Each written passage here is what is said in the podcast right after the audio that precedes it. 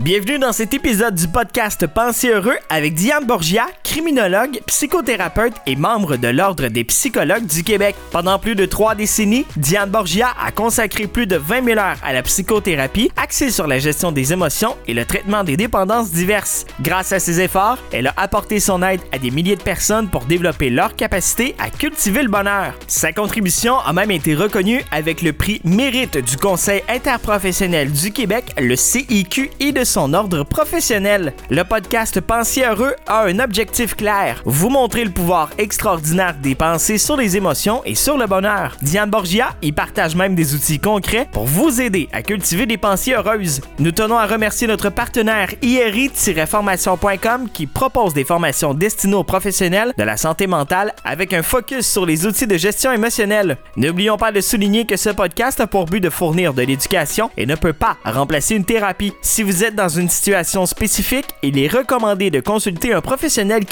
Nous espérons que cet épisode vous apportera de nouvelles perspectives. Bonne écoute! C'est le moment d'accueillir Diane Borgia, criminologue, psychothérapeute, auteure, conférencière, formatrice. Bonjour Diane. Bonjour Michel. Diane, nous poursuivons dans nos sujets euh, très, euh, très psychologiques, mais combien de, de, de belles réflexions qu'on a à travers ces sujets-là. La semaine dernière, on a parlé de, de la cause de, de nos émotions, puis qu'est-ce qui nous manque pour être heureux? Aujourd'hui, on va parler des deux niveaux de bonheur, mais d'abord, vous vouliez revenir sur euh, la semaine dernière. Oui, je voulais revenir pour bien comprendre le thème d'aujourd'hui sur les deux niveaux de bonheur. Je voulais ça revenir sur la principale cause des émotions. Donc, en fait, si on explique les choses, c'est que pour vivre une émotion, il faut toujours avoir une pensée à propos d'une situation. Donc, il arrive une situation, j'ai une crevaison. OK, avec ma voiture. Ça, c'est la situation qu'on appelle occasion d'émotion. Et à cette occasion-là, ma pensée peut déclencher. Des fois non, mais des fois oui. Et si ma pensée déclenche, et si la pensée qui vient en tête, c'est Ah, oh, j'aurais dû faire vérifier mes pneus avant de partir par le garagiste, automatiquement, cette pensée va me causer une émotion de culpabilité. Si au contraire, je me dis, ah, oh, quel garagiste, euh, il aurait dû vérifier mes pneus, là, ça va me causer une émotion d'hostilité ou de colère. D'accord. Voyez-vous? Donc, les émotions qui nous habitent sont en grande partie causées par les pensées que nous avons dans notre tête. Alors, on revient encore à nous. Toujours. Donc, Toujours. ça ne vient pas de l'extérieur. OK? Ça vient de l'intérieur. Maintenant, on va regarder les deux niveaux de bonheur. Oui. Lorsqu'on parle de bonheur, qu'est-ce qu'on veut dire au juste? Le bonheur, c'est pas oh, quand mon chum me flatte les oreilles. C'est pas le bonheur. C'est une occasion de bonheur. Oui. Le bonheur, dans le fond, c'est défini comme étant un état agréable de satisfaction et de bien-être. Alors, si j'ai de la satisfaction à l'intérieur de moi et du bien-être, le contraire du vide qu'on a déjà oui, vu. Oui, oui, Voyez-vous comment le vide est le contraire du bonheur? Oui. Hein? Le mal-être est le contraire du bonheur aussi. Parce que c'est difficile à définir. Ce serait comme un état d'être général qu'on a. Oui, mais là, on va voir qu'il y a une distinction entre se sentir heureux oui. et être heureux.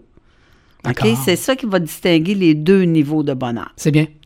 Donc, on dit que le bonheur, c'est un état de bien-être. Et là, cet état de bien-être-là va être accompagné soit d'émotions agréables ou soit de sentiments. Je vais faire la distinction entre les deux éventuellement. Mais si on parle être accompagné d'émotions agréables, là, à ce moment-là, on va parler de premier niveau de bonheur. Donc, le premier niveau de bonheur, c'est le fait de se sentir bien et heureux grâce à la présence d'émotions agréables et positives. C'est bien. Ce segment est présenté par l'Institut Émotivo-Rationnel International. L'Institut offre des formations accréditées par plusieurs ordres professionnels dans le domaine de la gestion émotionnelle. Pour en savoir plus, rendez-vous sur le site iri-formation.com. Donc, le premier niveau de bonheur, c'est le fait de se sentir bien et heureux grâce à la présence d'émotions agréables et positives. C'est bien. Le deuxième niveau de bonheur, c'est plus profond. Et lui, ça va être le fait de être bien et heureux. Voyez-vous, on part du se sentir bien Oui. à être bien. Donc, c'est plus profond. Et à ce moment-là, si on est bien, si on est dans le deuxième niveau de bonheur, on est en contact avec nos sentiments. Mais d'une manière ou d'une autre, c'est toujours dû à notre état d'esprit qu'on est soit dans le niveau 1 de bonheur ou dans le niveau 2 de bonheur. Ça revient, ça, ça revient toujours à nous, euh, Diane, et dans la façon dont on va voir les choses aussi. Absolument. Toujours dans notre façon de penser ou d'interpréter les choses et les vies. De voir la situation en général. Voilà, absolument.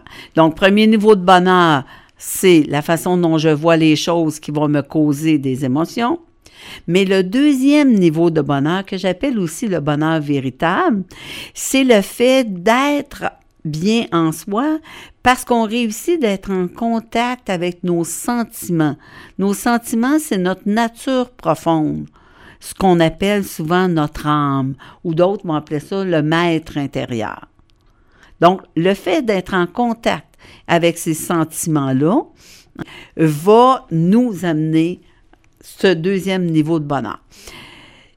Qu'est-ce qui va, quels sont les sentiments? On va les voir à une prochaine, mais j'aimerais juste dire que le bonheur véritable peut être possible en modérant la recherche des plaisirs et des désirs.